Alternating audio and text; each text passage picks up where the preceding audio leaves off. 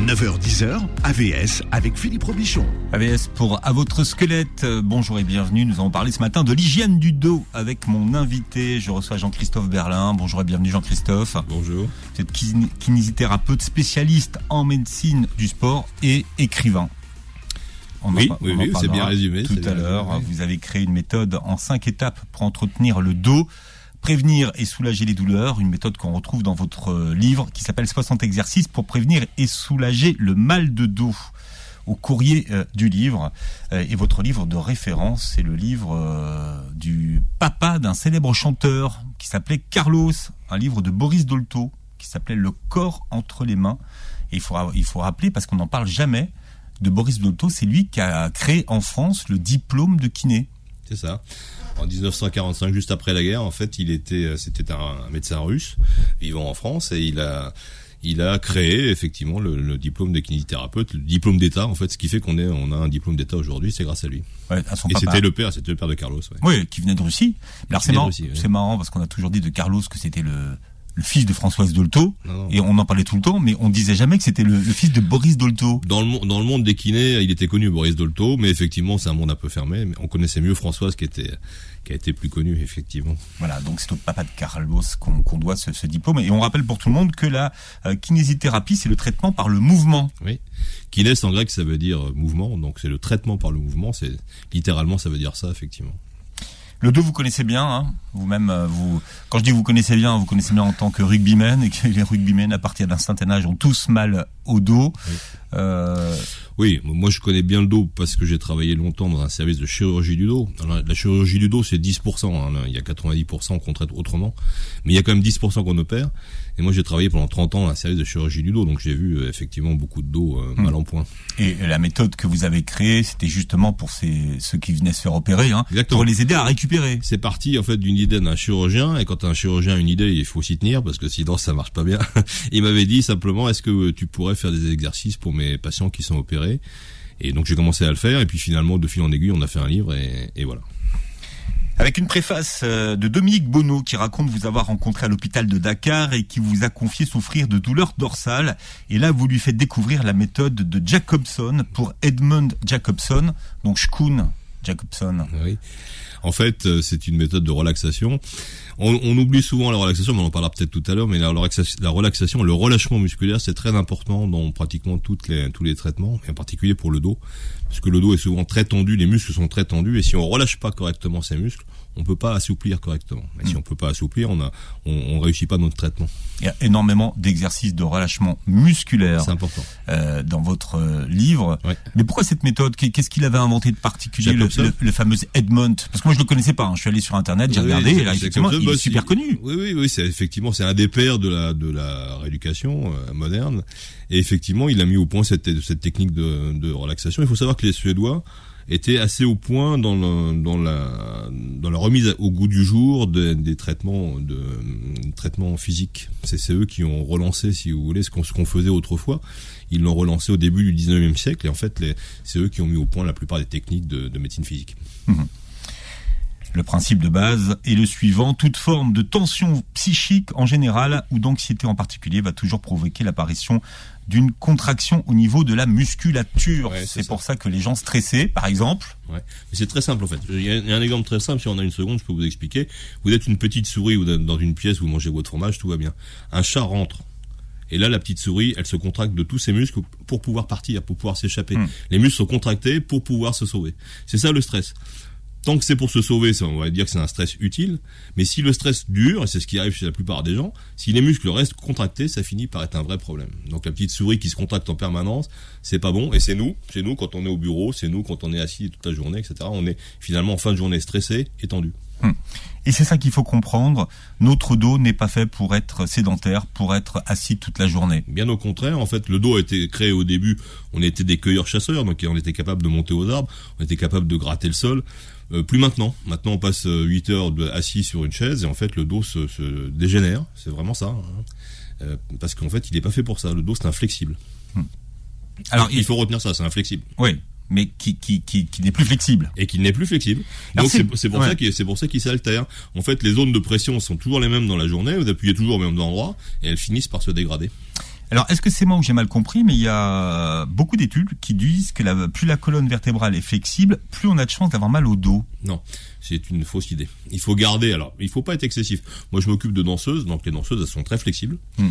Et, et elles ont et, et les gymnastes aussi. Et on peut avoir effectivement mal au dos dans ces cas-là. Donc, il faut, ce qu'il faut, c'est de la mesure. En fait, il faut garder une, j'allais dire, une, une souplesse utile. C'est-à-dire qu'on doit être capable de toucher ses pieds. Dans mon livre, je fais. euh, Alors, il y a des exercices à donner. Alors, j'en ai- j'en ai- il y en a six, hein, ces exercices. Oui, oui. Euh, bon, euh, c'est c'est des tests en fait. faut que j'aille vous voir, docteur. voilà. Si, si vous répondez pas bien correctement au test, effectivement, c'est que ça ne va pas. C'est-à-dire que là, vous n'êtes pas suffisamment, je dis bien, suffisamment souple. Il s'agit pas d'être extrêmement souple. Il faut être suffisamment tout, souple. Et en particulier, un test simple, c'est de toucher ses pieds. Avec les mains. Et si on, et si on, Et si on et arrive jusqu'au genou Et si on ne le fait pas, on est recalé. Et alors, la plupart des gens, et c'est ça qui m'inquiète, c'est que la plupart des gens ne le font pas. Et surtout les jeunes. Ça, c'est très inquiétant. C'est-à-dire qu'un jeune qui n'arrive pas à toucher ses pieds, c'est très inquiétant. Bon, on va tous faire le test. Faites le test chez vous. Vous touchez vos. Moi, je les touche encore un peu péniblement, mais encore un peu. Faudil Belhamri qui, qui, euh, qui réalise l'émission. Tu touches tes, euh, tes pieds avec tes mains? Oui, il dit que, il dit que oui. Bon, bah, on vérifiera tout à l'heure. c'est moi le vieux, c'est moi le vieux, voilà. Mais en tout cas, moi, j'arrive au genou. C'est pas mal. Mais c'est pas suffisant. c'est pas mal. C'est encourageant. c'est encourageant, mais c'est pas tout à fait ça. Voilà. Donc il y a un test dans mon livre, et voilà. Si, Ça fait parmi des tests, hein, parce qu'il y a Ouais, des tests ouais. qui sont couchés aussi que vous Exactement. pouvez faire. Vous levez les jambes. Ouais. Enfin, je vous laisse le faire. vous verrez bien. Sinon, faut, sinon, faut consulter. Et absolument, c'est ce qui permet de, sa- de savoir où on en est avec son dos. Et si on répond pas bien, bah, il faut, il faut fa- effectivement euh, faire des exercices.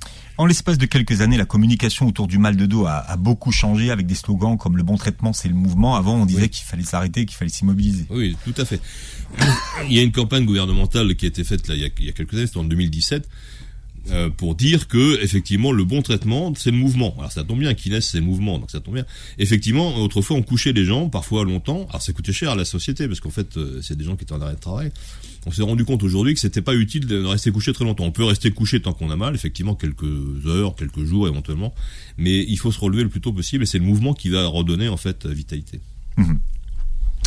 Alors, vous, vous débutez votre livre euh, par une anecdote concernant Napoléon. Je suis sûr que ça vous a plu. Vrai ou pas vrai J'aime toujours les coups de pied qui se perdent.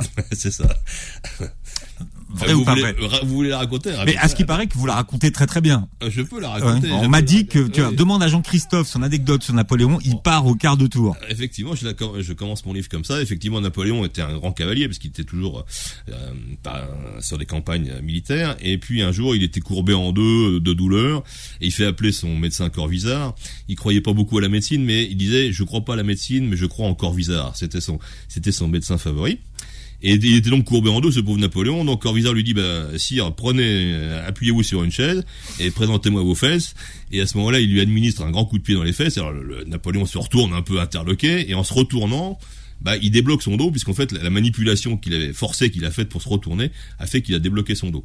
Alors est-ce que c'est est-ce que c'est l'ancêtre des manipulations? C'est possible. Mm. Est-ce que la manipulation était réelle? C'est possible aussi. Est-ce que c'est une fausse anecdote? J'en sais rien. Mais en tout cas, elle me plaît bien. Mais vous, vous êtes très prudent avec les manipulations. Oui. Alors, Oui. est-ce que est-ce que c'est la vieille guéguerre ostéo kiné ou euh, il y a quand même des messages de prévention qu'il faut faire passer?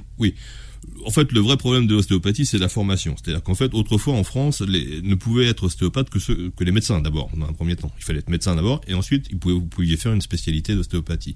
Ensuite, ça s'est, ça s'est euh, démocratisé, les, les kinés ont pu le faire, et aujourd'hui, ils sont formés de première intention. C'est-à-dire qu'ils n'ont pas d'autre, les ostéopathes, comme dans les pays anglo-saxons d'ailleurs, ils n'ont pas d'autre formation que l'ostéopathie. Or ça, c'est un problème parce qu'en fait, ils ne voient pas de malade, ils ne voient aucun malade, ils sont pas formés à l'hôpital, ils voient pas de malade, euh, jamais. Donc ils ont du mal à faire un, diagnostic différentiel, savoir si si si c'est pas grave de manipuler. Par exemple, quelqu'un qui a un cancer, il faut pas le manipuler. Mais il faut pouvoir faire le diagnostic. Et s'il n'y a pas de di- diagnostic, on, est- on met on met les gens en danger. C'est ce qui me gêne un peu dans l'ostéopathie et surtout la, formation qui à mon avis est pas suffisante euh, aujourd'hui. C'est pour ça qu'ils n'ont pas de diplôme d'État. Donc, euh, avant d'aller voir un ostéopathe, conseil, vérifier le diagnostic et écarter toutes les Bah, causes. vous voyez un médecin, vous voyez Ouais. un médecin d'abord et après euh, et après effectivement. Bon, ce qui est rassurant dans votre livre, c'est que bon, le secret, c'est la prise en charge et la régularité, mais il n'y a pas besoin d'y passer tant de temps que ça. Non, non, d'ailleurs, pff, si, si, si j'avais dit euh, fa- faites trois heures de gym par jour, j'aurais perdu tout le monde. hein. donc euh, il faut être. D'ailleurs, vous l'incarnez bien. oui, donc il, Votre message est incarné. donc il faut être honnête. euh, si, si vous faites déjà cinq minutes par jour, c'est déjà bien. Et en fait, il faut considérer ça un peu comme une hygiène. C'est-à-dire quand on se lave les dents, on se lave pas les dents trois heures pendant une journée euh, par semaine. On se lave les dents un petit peu tous les jours. Mm. Bah c'est la même chose. J'appelle ça, c'est pour ça que j'appelle ça hygiène du dos parce qu'en fait faire 5-10 minutes par jour, c'est très bien. Et c'est suffisant. Et c'est suffisant. Voilà. c'est- suffisant pour la plupart. Et puis il y a parfois des gens qui y prennent goût, donc on fait un peu plus. Et donc là, ce sont des étirements, des assouplissements. Alors donc c'est la fameuse méthode à, à, à 5 points, c'est-à-dire qu'il faut du relâchement, il faut de la respiration, il faut de l'assouplissement. Et puis après, euh, de la renforcement musculaire et un retour au calme. Voilà. Donc il y a- cinq points que je décris. Hmm. Et on verra euh, ça un petit peu euh, tout à l'heure. Mais ça. alors à quelle fréquence il faut faire ça? Bah, soit tous les jours, soit trois fois par semaine pour les plus feignants. Et, li- et l'idée, c'est que ce soit préventif parce que euh, finalement, les gens qui viennent vous voir, souvent euh, les kinés ou les ostéos, c'est parce qu'ils ont très très mal. Oui. Euh, C'est trop tard. C'est déjà un peu tard. Quand vous avez mal au dos, c'est déjà un peu tard. Le problème du mal de dos, c'est que ça commence tôt, hein, de plus en plus tôt. On voit 15-16 ans des, des, des- des gens qui n'ont pas de pathologie réelle, des, des, des jeunes, des enfants donc, mais qui ont déjà mal au dos. Parce qu'en fait, pourquoi? Parce qu'ils font de la console toute la journée. hein. Hmm. Quand vous faites 4 heures de console par jour, ce qui est la moyenne, assis ou couché, euh, vous développez pas votre dos. Et on voit, il y a de nouvelles pathologies qui sont liées avec euh, l'augmentation et la généralisation de- du télétravail. C'est impressionnant. Euh, en, en 1980, il y a une étude de cardiologie qui a été faite euh, récemment. On s'est rendu compte que si on compare un enfant de 18 ans aujourd'hui par rapport à un enfant de 1980, donc il y a 40 ans, il a perdu un quart de son cœur. Vous lui enlevez la- un quart du cœur. C'est-à-dire qu'il y a trois.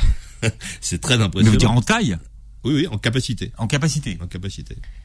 C'est-à-dire qu'aujourd'hui, vu le peu, c'est pas moi qui le dis, hein, c'est la Fédération française de cardiologie, vu, le- vu le peu d'activité physique qu'ont les jeunes, ils ont perdu un quart de leur capacité par rapport à un jeune de, de 1980. C'est-à-dire moi. Et Ouais. vous, et vous aussi. Euh, oui, c'est vrai. On a les mêmes, on, euh, on a la même, la même, crois, la même, la même, la même, la même jeunesse, le même parcours Voilà. au rugby. Et, et, et vous, l'exemple que vous prenez, par exemple, en termes de capacité, c'est Bernard Hinault, Oui, dans votre livre oui, oui. de mémoire. hein. Bah, parce que il, il avait 40 pulsations minutes euh, pour un cœur. La fréquence normale c'est c'est 70, c'est donc presque la moitié.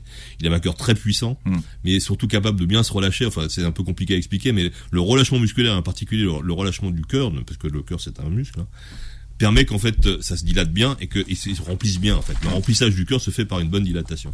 Donc lui, il avait un cœur exceptionnel, comme la plupart des cyclistes. Il faut pas se tromper. Est-ce que c'est un sport qui est bon pour le dos? J'avais l'occasion de, de Le parler. Oui, du, du- du vélo. J'ai pas. Je, on parlait du vélo notamment en, en termes de prévention euh, santé. Le, le- le vélo qui a quand même mauvaise réputation, notamment pour les cancers de la prostate et des, des testicules, notamment. Est-ce que c'est un, un, un sport qui a euh, bonne réputation pour les maux de dos? Alors, pour les testicules, je suis moins spécialiste, mais, mais pour le pour le dos, oui, ça, a un- ça a un intérêt particulier, c'est que ça évite de courir. Ce qui est pas bon quand on a mal au dos, c'est de courir, parce qu'à chaque chaque fois, chaque foulée, en fait, on a une onde de choc et, et c'est pas très bon. Il y a beaucoup de gens qui veulent courir pour faire de l'endurance. Alors je leur conseille à ce moment-là de faire du vélo, parce que le vélo, il n'y a pas d'onde de choc, en fait, c'est un sport d'endurant, endurant comme la course, mais il n'y a pas ce problème de- d'onde de, choc à chaque foulée. Donc donc oui, pour le pour ça, le vélo, c'est bon. Et la position euh, penchée en avant du, du cycliste quand c'est un vélo de course, c'est pas gênant. Oui, quand c'est un vélo de course, mais quand vous observez les gens qui font du vélo en ville aujourd'hui, que vous regardez la taille de la selle, ils ont la selle qui est beaucoup trop basse. Oui, souvent, c'est mal réglé. Parce qu'ils ont l'impression que c'est plus facile de pédaler quand t'as assez les balles. De toute façon, euh, bon, le- enfin, de, de manière générale, le vélo, c'est, moi, je, je le recommande pour pour le dos, c'est mieux que de courir en tout cas. Jean-Christophe Berlin est notre invité. On parle de l'hygiène euh, du dos ce matin à l'occasion de la publication de 60 exercices pour prévenir et soulager le mal de dos, les bonnes postures à adopter au quotidien. Montrer le livre à la caméra puisque Jean-Christophe, le livre, vous le savez, vous qui êtes un geek et un fidèle des réseaux sociaux, l'émission est filmée. AVS revient dans un instant. 9h-10h, AVS avec Philippe Robichon.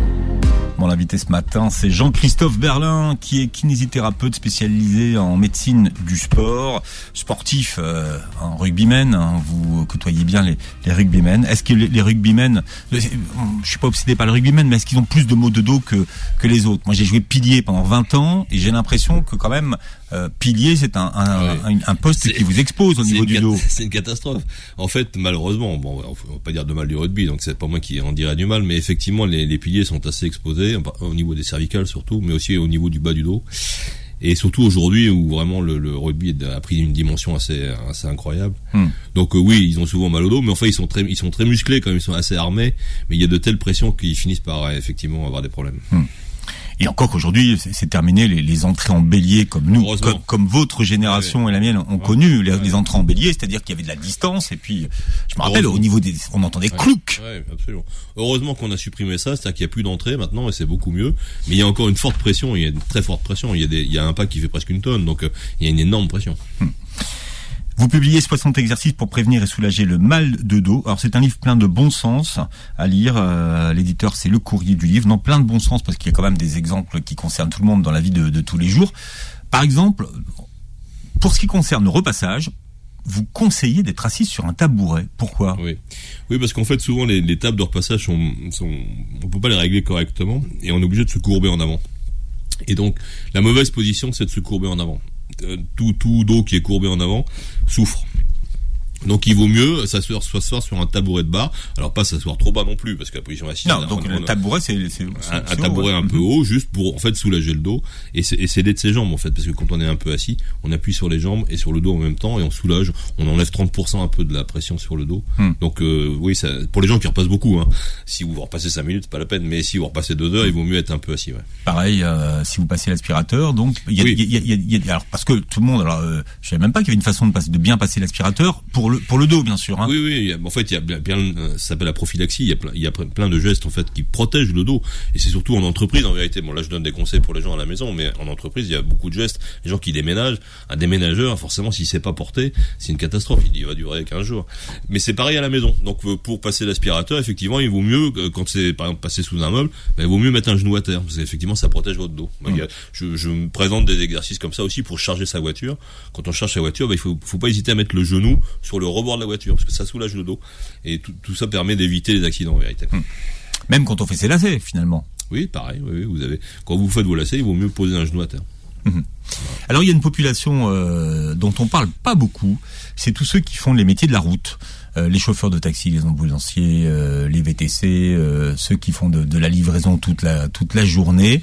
Ce sont des populations qui sont assises toute la journée et qui finalement finissent par développer des pathologies du dos. Oui, oui, c'est les plus exposés. En, dans, en, en fait, on a on a fait une classification et ceux qui sont le plus exposés, c'est les chauffeurs de taxi ou les ou les chauffeurs routiers parce qu'effectivement, non seulement ils sont assis toute la journée, mais en fait ils sont assis dans une position de relâchement, ce qui fait que leurs muscles ne travaillent plus du tout en fait, en vérité, et mmh. il n'y a que les vertèbres qui se qui se qui servent d'amortisseur et, et, ça finit par en fait être une catastrophe. Donc ce sont les plus exposés.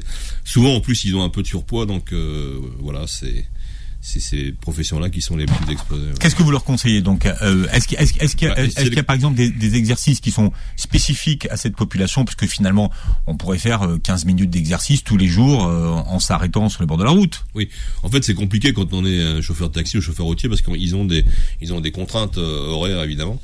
Mais je leur conseille effectivement qu'au moment des, des pauses, de faire des exercices. Alors, on peut aussi faire des exercices quand on est au feu rouge, par exemple. On peut faire des exercices dans son dans, son siège. Il y a des exercices qu'on peut tout à fait faire assis. Donc, euh, quand ils sont arrêtés, évidemment, pas mmh. quand ils conduisent, mais c'est possible de faire des exercices pendant la conduite, en vérité, quand on est arrêté. Ça, c'est possible de le faire et c'est c'est pas mal. Et puis surtout, quand au moment des pauses, plutôt que d'aller boire un café, mmh. ce qui n'empêche pas, vous pouvez boire un café, mais faire cinq minutes d'exercice, c'est bien. Est-ce que vous conseillez, de, comme comme vous conseillez pour les personnes qui sont au bureau, d'avoir le dos bien calé au fond de son siège oui. quand on est en voiture? Alors je, je, montre euh, dans mon livre les, les, bonnes positions assises, puisque malheureusement on passe beaucoup de temps assis, donc il faut quand même adopter la bonne position assise. Et effectivement, il faut caler son dos au fond du siège et non pas au bord du siège, plutôt au fond du siège, et puis s'appuyer sur le dossier. Pourquoi? Pourquoi? Parce que ça, ça respecte les, les, courbures physiologiques du dos et ça permet de, pencher le dos un petit peu en avant, ce qui fait que les muscles sont en contraction au lieu d'être relâchés.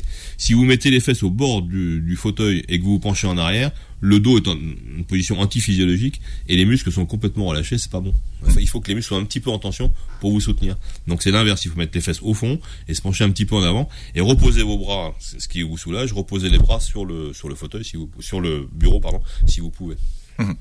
On découvre que c'est donc une aberration aujourd'hui de rester euh, assis entre 7 et 8 heures par jour oui. pour tous ceux qui font euh, des travaux euh, au bureau. De plus en plus dans les entreprises, on, a compris qu'il fallait se dégourdir les jambes au moins toutes les deux heures, oui. ou alors que même il fallait changer de position, qu'il fallait se lever pour, pour travailler.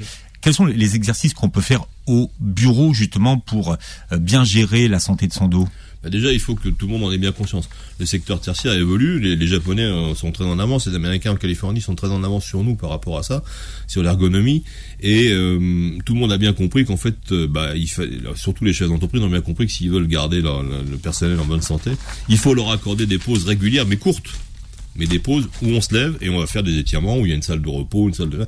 Alors pas longtemps, mais, mais, mais il faut se lever toutes les heures. On n'a pas cette hygiène, vous rappelez... Non, vous, on pas en France, moins, moins qu'ailleurs. ouais. Vous, vous rappelez une expérience que vous avez eue hein, quand vous êtes allé en Chine et vous avez remarqué que les Chinois, à l'époque, bah, tous les matins, ils faisaient leurs 15-20 minutes de, de, de gym. Hein. Oui, oui. Bah, c'est ancestral, hein, ça, euh, ça date depuis très longtemps, ils ont toujours fait ça. Là, je pense que c'était un peu dicté par, par le gouvernement aussi, mais en fait, ils faisaient une heure de gymnastique tous les, tous les matins, tous. Alors, ce qui était sympa, c'était, c'était, euh, c'était toute génération confondue. Les, les- les vieux, les jeunes, les jeunes qui aident les vieux, etc. Donc ça, c'était assez euh, sympa. Et ils faisaient ça dans la rue. Moi, j'ai vu faire ça dans la rue pendant très longtemps. Bon, la Chine a évolué aujourd'hui. Elle est beaucoup plus dans le secteur tertiaire, elle est beaucoup plus dans un monde moderne. Et je pense qu'ils auront, ils ont plus mal au dos aujourd'hui qu'ils avaient mal à l'époque. Alors, la méthode que vous avez mis au point et que vous partagez dans votre livre s'appelle la méthode A4R. Un Oui. des R, c'est le R de relâchement musculaire. Oui.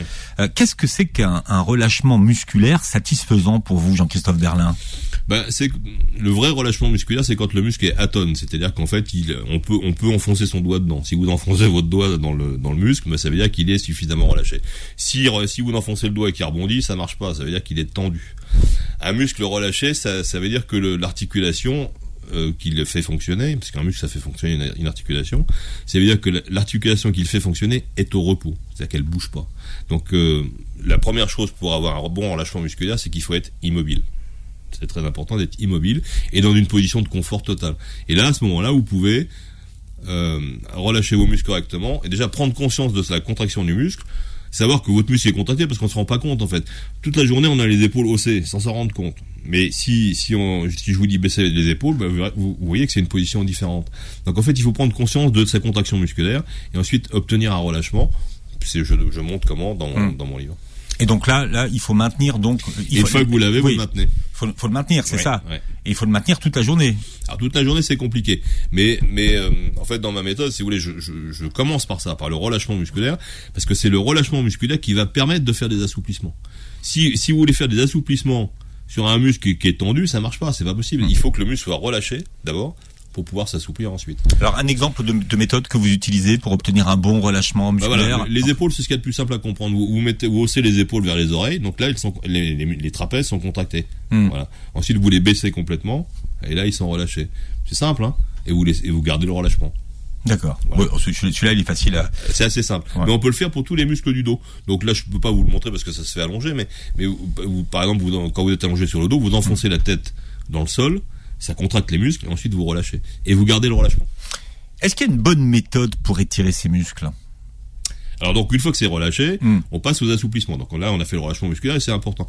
Ensuite, l'assouplissement, oui. L'assouplissement, ça se fait progressivement. C'est-à-dire qu'on ne tire pas d'un coup sec sur son muscle au risque de le détériorer. Donc en fait, ça se fait lentement, ça se fait progressivement et ça se fait dans la durée. C'est-à-dire que on doit rester longtemps dans la position d'étirement. Hmm. Si vous voulez toucher vos pieds, vous, vous mettez vos mains en direction des pieds, vous y allez progressivement et vous restez en position longtemps. C'est-à-dire 20, 30 secondes. Il faut rester longtemps dans la position, sans à-coup, et le relâchement se fait progressivement. Ensuite, vous remontez, puis vous recommencez. Il faut recommencer plusieurs fois. En théorie, plus on le fait, plus c'est facile. Oui, et alors c'est porteur d'espoir parce qu'en fait vous avez des, des mamies extraordinaires qui à 80 ans font le grand écart, donc c'est possible. Il faut pas croire qu'avec l'âge, qu'avec euh, la sédentarité, on, on reste euh, toujours euh, raide. C'est pas vrai. On peut s'assouplir à tout, à tout moment de la vie et, et quel que soit notre. On n'est pas ou soit souple ou soit raide. Non, C'est pas Ah, vrai. Oui, s'il y a des, il y a quand même des prédispositions, mais mais en tout cas on n'est pas condamné. On n'est pas condamné. Ça se travaille. Ça se travaille. Et quel que soit l'âge. Et quel que soit l'âge, oui. Et quelle que soit votre forme aussi, votre, votre état de forme. Il y a des gens qui disent, ah, mais moi, j'ai jamais fait de gym. Ben, justement, vous n'avez jamais fait de gym, allez-y. C'est le moment. C'est le moment.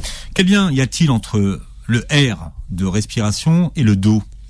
Alors, le air de respiration, ça permet, en fait, d'oxygéner. C'est-à-dire que, bon, la plupart des gens ne savent pas très bien respirer. euh, donc, le yoga nous apprend comment respirer, par exemple. Il y a toutes sortes de façons de respirer. Mais plus vous respirez correctement, plus vous oxygénez vos muscles, en fait, plus ils sont en bonne santé. Donc, Hmm. Respirer, c'est oxygéner. Il faut comprendre ça. Donc, euh, un muscle bien oxygéné, c'est un muscle qui va bien fonctionner. Le muscle fonctionne avec de l'oxygène et du sucre. Je vous dis pas de manger du sucre, mais c'est comme ça que ça fonctionne.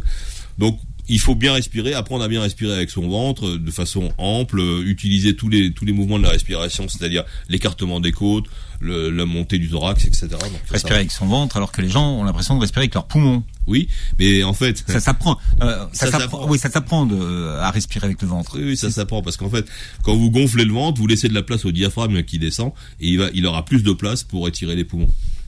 Donc ça, c'est les choses des exercices qui là aussi ça, ça prenne et petit à petit la respiration descend. C'est ce qu'on apprend aussi dans les, certaines écoles de journalisme. De journalisme, de la musique, des orateurs, les chanteurs, bien sûr. Hein, puisqu'on apprend à placer sa voix et justement à respirer avec euh, avec le, le ventre. Quels sont les bons muscles pour avoir un bon dos? Est-ce qu'il faut avoir beaucoup de muscles? Alors on parle beaucoup des abdominaux, ça m'agace un peu. On parle beaucoup du psoas. C'est très la mode. Ouais. ouais. On parle beaucoup du psoas aussi aujourd'hui, qui est un muscle un peu particulier. Euh, bon, il y a il faut comprendre que les muscles du dos, c'est les muscles du dos. C'est-à-dire qu'en fait, les muscles qui sont dans votre dos, ceux qui vous soutiennent, en fait, sont dans votre dos. Donc, ce sont ces muscles-là qu'il faut travailler en priorité. Et ce sont des muscles profonds qui vous permettent, ce sont des muscles érecteurs. Je vais peut-être vous amuser, mais ça vous permet de vous tenir droit. Donc, hmm. c'est ces muscles-là, les muscles érecteurs, qu'il faut travailler en priorité. Ensuite, les abdominaux, effectivement, euh, soutiennent la, la colonne vertébrale en avant mais c'est plus important d'avoir des bons muscles érecteurs que le reste. C'est-à-dire que les muscles du dos sont les muscles du dos. Exactement. Donc là, là aussi, il y a des exercices pour travailler ses muscles du dos et pas besoin de faire avec des poids ou d'aller à la salle. C'est ça que vous expliquez. Hein. Bien, au contraire, hein, parce qu'en fait, en allant à la salle, souvent on se fait du mal. Nous, c'est ce qu'on appelle la consultation du lundi. Les gens qui font de la gym le week-end, ils viennent le lundi, ils ont mal au dos. C'est pas ça le sujet. Le sujet, c'est de faire un peu d'exercice, travailler les directeurs et ça, il n'y a pas besoin de, de poids pour ça. C'est pour ça que je vous fais venir un lundi d'ailleurs. C'est pour la consultation du lundi. On a de la chance puisque Jean-Christophe Berlin, qui ira consulter tout de suite après, est notre invité à l'occasion de la sortie de 60 exercices pour prévenir et soulager le mal de dos. Votre éditeur, c'est Le Courrier du Livre. AVS revient dans un instant. 9h-10h, AVS avec Philippe Robichon. On parle d'hygiène du dos. Mon invité y tient ce matin, hygiène du dos, parce que le dos, c'est comme euh, les dents. Les dents, ça se lave trois fois par jour, ça se brosse, pardon. Eh bien, le, le dos, eh bien, une fois 15 minutes tous les tous les deux jours, hein, c'est pas mal. En tout cas, faites, faites vos exercices, ça vous permet. Il n'y a pas besoin non plus parce qu'on parle de sédentarité. Quand quand les gens on leur dit bah il faut lutter contre la sédentarité, ils s'imaginent qu'il faut qu'il faut qu'ils aillent à la salle trois fois par semaine. En fait, la, salle c'est un, un, lieu de rencontre et un défouloir. Mais c'est très bien, j'ai rien contre ça. Mais il faut pas s'attendre à ce que le dos soit hum, stimulé dans une salle de gym. On n'y va pas pour ça. On y va plutôt pour être beau en vérité. Et c'est pas le sujet. Non, Là, on est en train de parler de prévention. C'est ça. Voilà, prévention euh, des maux de dos. Pourquoi le dos, ça fait si mal? Ben, en fait, il y a au milieu de la colonne vertébrale coule une rivière, si je puis dire, qui est la moelle épinière. En fait, la moelle épinière, c'est quelque chose de, de, très important, euh, de laquelle émergent les nerfs, en particulier les nerfs sciatiques que tout le monde connaît bien. Et lorsque le nerf est irrité à la sortie d'une vertèbre, ça fait très très mal et ça peut même être paralysant, ça peut être une urgence chirurgicale. Donc euh, c'est une des raisons pour lesquelles le, dos peut être euh, tellement douloureux. Très hein. douloureux ça s'apparente au moins à un mal, de dent au niveau de, de la douleur. Oui, hein. c'est tout à fait comparable puisqu'en fait le, nerf d'une dent est tout à fait comparable au nerf sciatique par exemple. Mais là où c'est très intéressant, c'est le, le, processus du limbago, c'est-à-dire que en fait le, cerveau euh, envoie un influx très fort dès qu'on touche à la moelle épinière. C'est-à-dire que la moelle épinière, comme c'est un centre nerveux principal, si elle est en danger, le cerveau envoie un influx très puissant qui bloque tout. C'est-à-dire que, quelle que soit la position où vous êtes, si vous êtes courbé en deux et qu'à ce moment-là la moelle est en danger, le cerveau envoie un influx très puissant et vous restez en position euh, là où vous êtes, dans la même position, pour protéger la moelle. C'est quand même bien fait, c'est un beau système de défense. C'est pour ça que vous êtes plié en deux. Et vous êtes courbé en deux. Et que c'est, et c'est irréductible. C'est très puissant. Et euh, il faut donc donner des médicaments puissants pour arriver à relâcher le muscle et, et revenir en position euh, initiale? Vouloir euh, manipuler un labago, c'est extrêmement dangereux. Je, je le précise. C'est-à-dire que vouloir faire une manipulation sur quelqu'un qui est coincé, c'est quand même très dangereux. On risque de, on va, on va à l'encontre des, des, signaux de défense et il faut éviter de le faire. Vous allez à l'encontre de tout ce qu'on nous dit tout le temps. Et moi, je vais vous dire que la, plupart des, gens que je vois qui sont dans la situation que vous décrivez, ils veulent aller se faire manipuler pour être dépliés le lendemain. Euh, juste, juste après, juste après la manipulation. Ça, ça, peut se comprendre parce que c'est quand même très douloureux. Puis la position est très inconfortable. Mais vous, vous dites que non. Mais non, c'est faire une manipulation vertébrale ou une manipulation d'ostéopathie là-dessus, c'est très dangereux. Et le, le, traitement, c'est de donner vraiment des, des, médicaments puissants, des injections hmm. qui permettent de relâcher les muscles en fait. Hmm. C'est ça le traitement. Il n'y a pas de débat là-dessus. Il n'y a aucun débat. Tout le monde est d'accord, sauf les ostéopathes.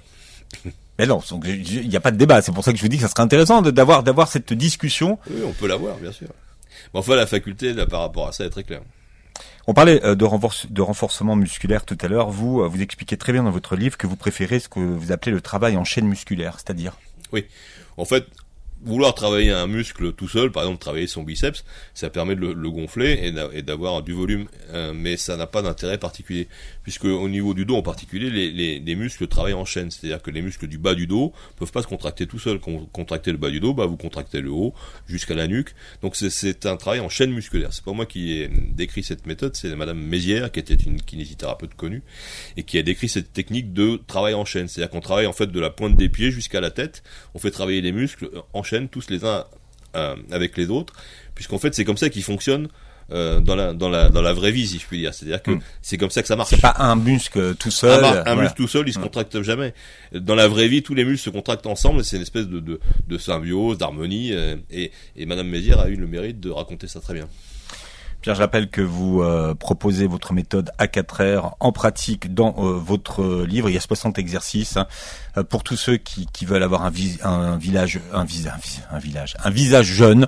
Vous proposez des exercices de relâchement du visage. Oui, parce qu'en fait c'est sur le visage. alors- Et du coup, Oui. ça c'est super intéressant.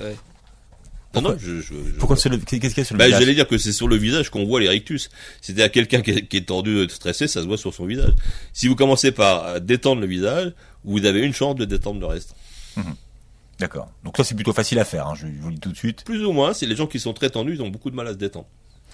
Je voudrais parler d'un d'un autre euh, Jean-Christophe Berlin, le romancier, qui a publié un, un roman qui s'appelle Babacar a disparu aux éditions euh, Sémaphore. Alors un roman, hum, roman ou euh, où vous avez juste changé les noms et, et gardé et gardé des vrais noms d'ailleurs. J'ai heureusement changé quelques noms parce que il y avait, il y a des personnes connues à l'intérieur. Je voulais la journaliste du Monde. Je me suis demandé qui était la journaliste du Monde Je avec. suis, sûr, je suis sûr que ça vous interpelle, mais au moins c'est amusant, ça donne une raison de le lire, de le lire parce qu'en fait effectivement il y a, Est-ce que c'est Christine Fauvier-Missia il y a des gens un peu connus là-dedans, et mais je les cite pas évidemment.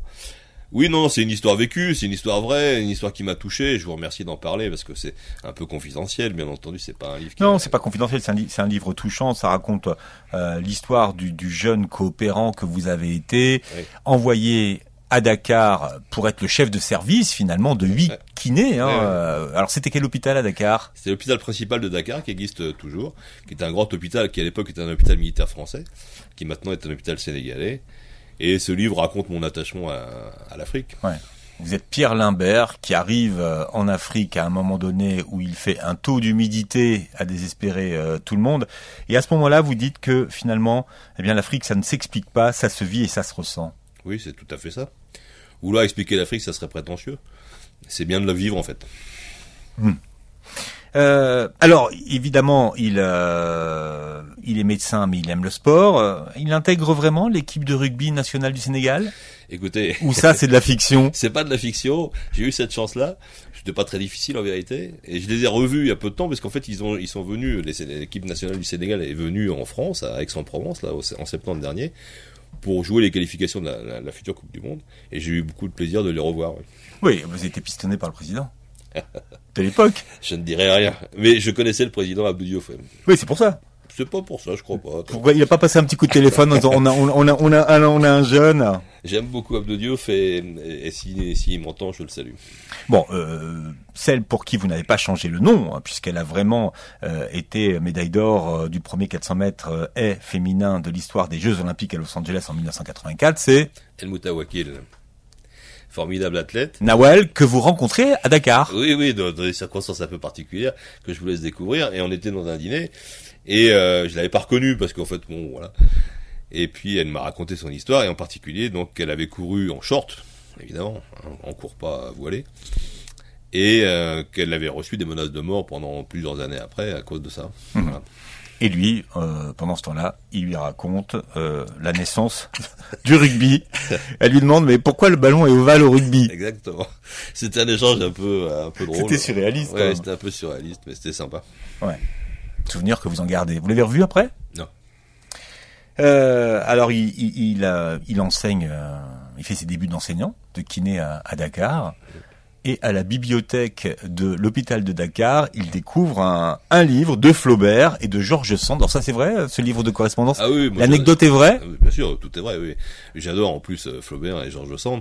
Et, euh, de trouver ça à Dakar dans une bibliothèque un peu vermoulue, je trouvais ça un peu décalé. et, et- et le verre était moulu. Et donc le verre était moulu parce qu'effectivement il y avait un petit trou qui poinçonnait chaque page et c'était un petit verre qui s'était immiscé dans le livre. Donc je trouvais ça amusant.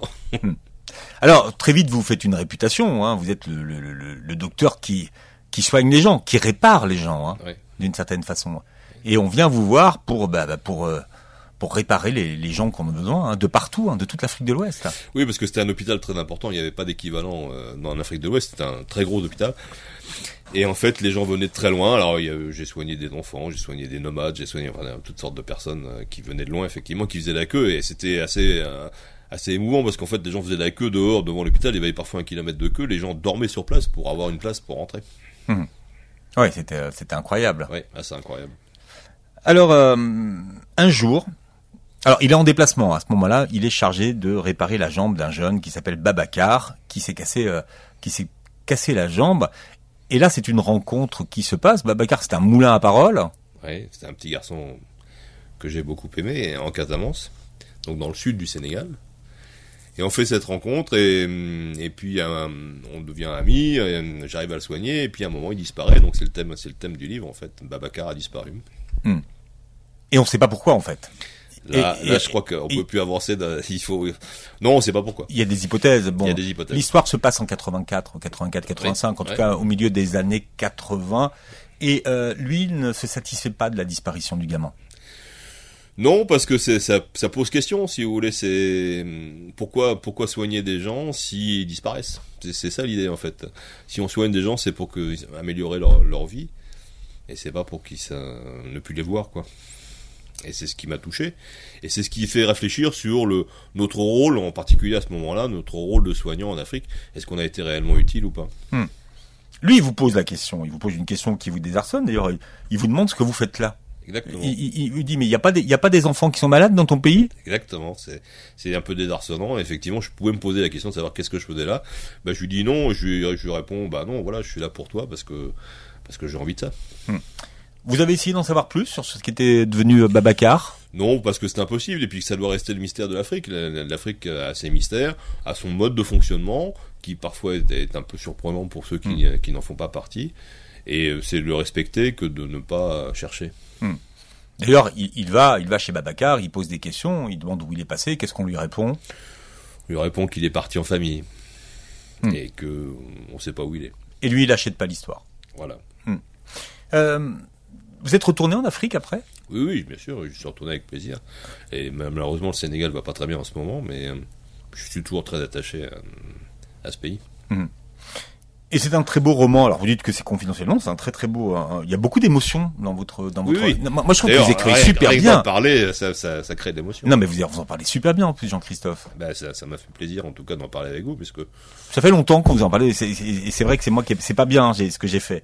Parce que je vous ai dit oui, parce que moi j'avais lu votre livre et je vous ai dit j'ai aimé j'ai aimé votre livre et il faut qu'on en parle. C'est pour ça qu'on j'ai besoin d'en parler avec vous aujourd'hui parce que c'est une très très belle histoire en fait. je vous remercie. Et, et vous avez une très belle plume, mais mais vous vous êtes vraiment un écrivain en fait. Je sais pas ce que c'est qu'être un écrivain. Moi, j'ai écrit beaucoup de livres techniques. Celui-là, c'est plus personnel, effectivement. Vous avez écrit combien de livres à peu près? Vous avez au moins, Alors, au moins une, 15 une, vingtaine. Ouais. J'ai- écrit une vingtaine, mais, mais euh, j'ai écrit que deux romans. Ceci étant, euh, je crois que quand on parle sincèrement, c'est plus facile. Oui, mais on, on voit, voilà, ça, ça, ça coule. Très belle histoire, donc, Babacar a disparu, le roman de Jean-Christophe Berlin, euh, audition, pardon, Le Sémaphore. Merci. Voilà. Et puis pour tous ceux qui veulent prévenir les maux de leur dos, 60 exercices pour prévenir et soulager le mal de dos, euh, quel que soit votre âge. Ça se fait partout, ça se fait à la maison, ça se fait au bureau, ça se fait en dehors de la voiture. Euh, L'éditeur, c'est le courrier du livre. Vous réécouterez cette é- émission en podcast sur beurrefm.net et vous verrez les vidéos, enfin, la vidéo sur la chaîne YouTube de Beurre FM. Je vois Faudil qui euh, rigole. Euh, oui, parce qu'il faut dire que vous réécouterez aussi l'émission sur toutes les plateformes qui partagent les podcasts des émissions de Beurre FM. Formidable. Merci Merci à vous. d'avoir été avec nous ce matin et très belle journée santé sur Beurre FM.